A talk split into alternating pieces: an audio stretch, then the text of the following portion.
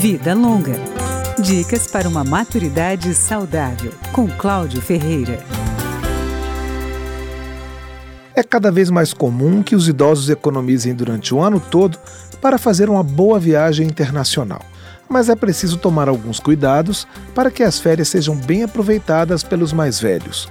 Quem dá as dicas é a agente de viagens Roberta Donato, que trabalha em uma agência especializada neste público. Os cuidados começam na hora de fazer a mala.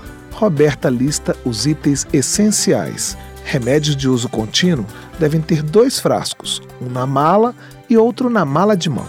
É bom levar também a receita dos remédios, óculos extras, repelente e protetor solar, além de roupas sempre confortáveis e tênis. A maior parte dos idosos prefere viajar em grupo.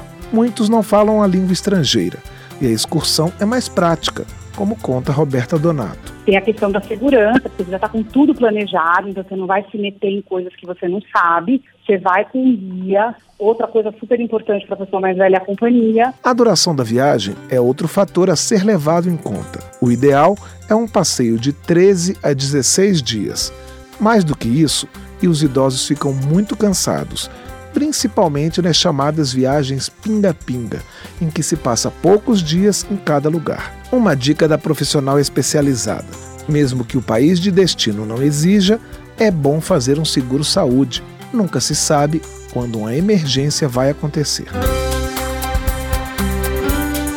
Vida Longa, com Cláudio Ferreira.